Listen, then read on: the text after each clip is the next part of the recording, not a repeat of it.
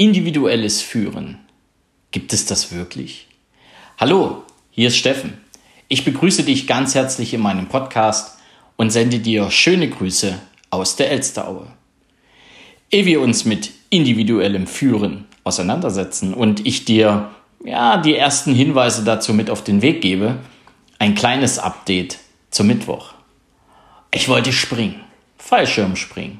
Das hatte ich dir ja angekündigt und es hat nicht stattgefunden. Was soll ich sagen? Auf dem Weg dahin wurde ich zurückgerufen. Also zurückgerufen nicht, ich wurde angerufen und mir wurde gesagt, das Flugzeug wird nicht pünktlich fertig.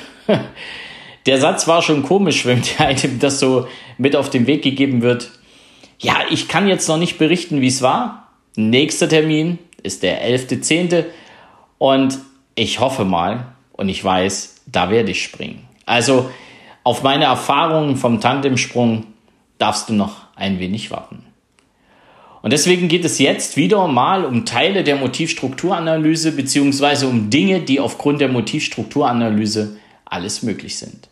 Es geht also wieder um deine inneren Antreiber, es geht um die intrinsische Motivation und es geht heute darum, ja, das kannst du auch zum individuellen Führen deiner Mitarbeiter oder eben auch zu Hause benutzen, beziehungsweise die Erkenntnisse daraus so einsetzen, dass du viel, viel besser in verschiedene Beziehungsebenen mit deinen Mitarbeitern, aber eben auch mit deiner Familie gehen kannst.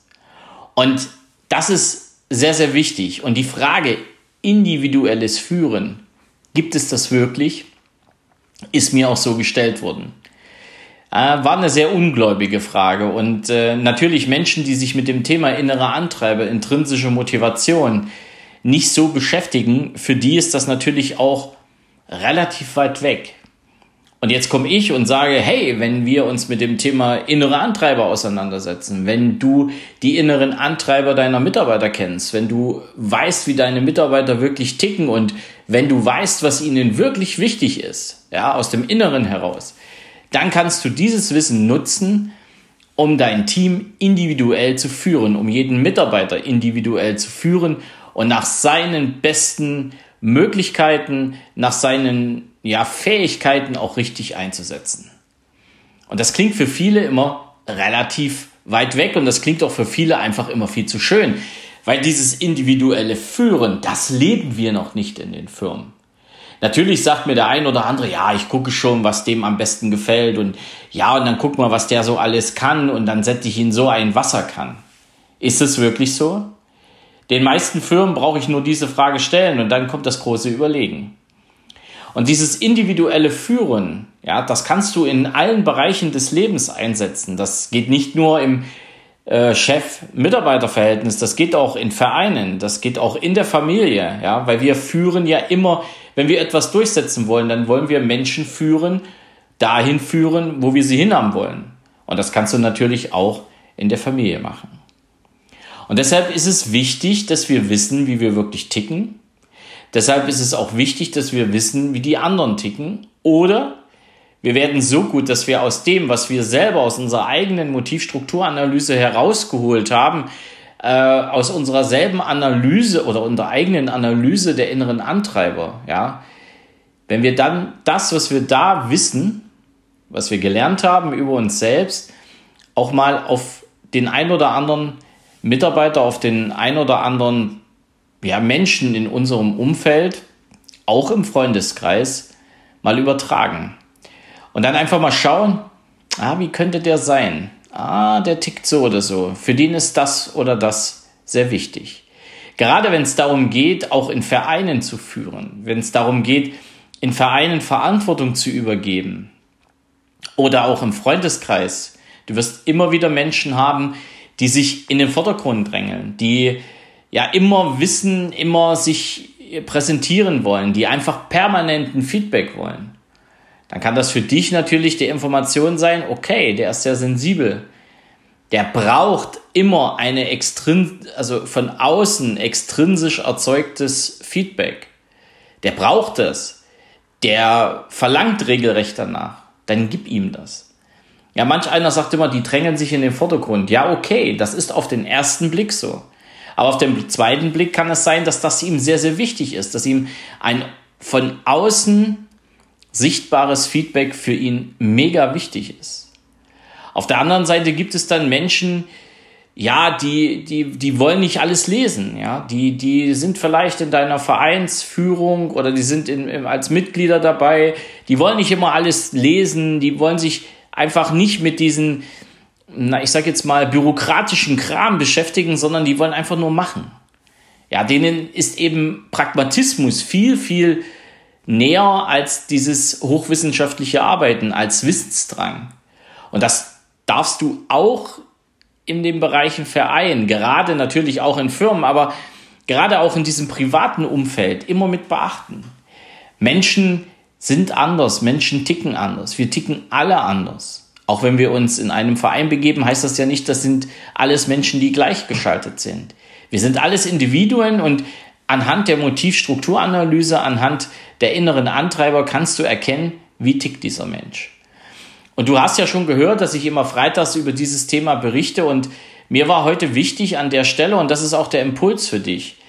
Viele denken immer das Thema Motivstrukturanalyse, das Ermitteln der inneren Antreiber ist besonders wichtig für die ja, berufliche Ebene. Das ist sicherlich so. Und ja, gerade für das Thema individuelles Führen ist das für mich jetzt elementar. Leider noch nicht so hundertprozentig bei den Firmen angekommen, doch ähm, wir arbeiten dran. Also viele meiner Beraterkollegen versuchen mehr und mehr auch die Firmen zu, ja, zu sensibilisieren, sich auch mal mit dem Thema individuellem Führen auseinanderzusetzen. Ich werde das selbst auch tun, Stück für Stück. Und wir richten uns natürlich auch mit dem Thema Motivstrukturanalyse an Führungskräfte, um sie weiter zu einer echten Führungspersönlichkeit zu entwickeln. Und für dich bedeutet das vielleicht, wenn du jetzt keine Führungspersönlichkeit werden willst im Bereich des Berufs, dass du aber in Vereinen, im Freundeskreis gern die Zügel in der Hand hältst, dann ist das für dich genauso wichtig, einfach mal zu wissen, wie ticke ich? Bin ich überhaupt bereit für diese Position?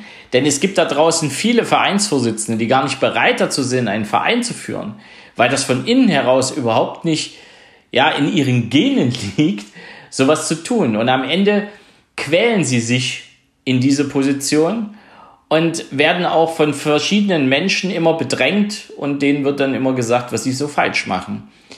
Und das ja, das, das dürfen wir einfach verstehen. Und das ist auch der Impuls, den ich dir mit auf den Weg gebe, weil die Frage individuelles Führen, gibt es das wirklich, ist ja eine Frage, die mir gestellt worden ist. Und die wurde mir nicht gestellt im Kontext eines Unternehmens, sondern im Kontext eines Vereins, einer, ich sag mal, einem Zusammenschluss von Menschen, die ein ähnliches Hobby haben. Und genau das, was für Unternehmen zutrifft, genau das, was für individuelles Führen in den Unternehmen zutrifft, genau das trifft natürlich auf alle Lebensbereiche zu.